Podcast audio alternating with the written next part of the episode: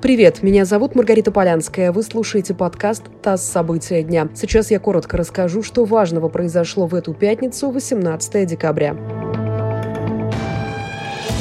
Суд арестовал на два месяца бывшего следователя Следственного комитета Ливона Агаджаняна по делу о перестрелке в Москва-Сити. Агаджаняна обвиняют в фальсификации доказательств и в привлечении невиновных к уголовной ответственности. Следователь проводил предварительное следствие по делу о стрельбе в башне Ока. Перестрелка произошла в ноябре 2017 года. В ней участвовали охранники миллиардера Гавриила Юшваева и чоповцы, которые следили за порядком. Пострадали семь человек, в том числе два сотрудника Росгвардии, которые пытались остановить конфликт конфликт. Болгария объявила персоной нон-грата военного атташе при посольстве России. Его обвинили в шпионаже. Атташе должен в течение 72 часов покинуть страну. Это уже шестой дипломат, высланный из Болгарии за последние два года. В российском посольстве назвали обвинение безосновательным, а ситуацию абсурдной.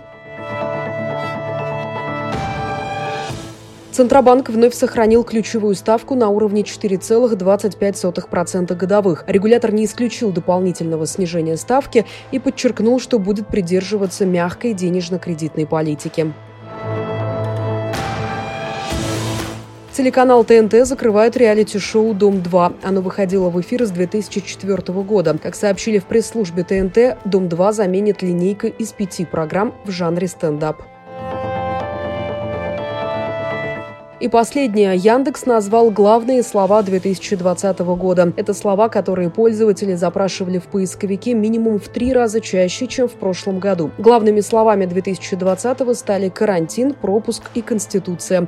В прошлом году это были люстрации, рецессия и постирония. А в 2011, например, пользователи искали планшет, купон и дефолт.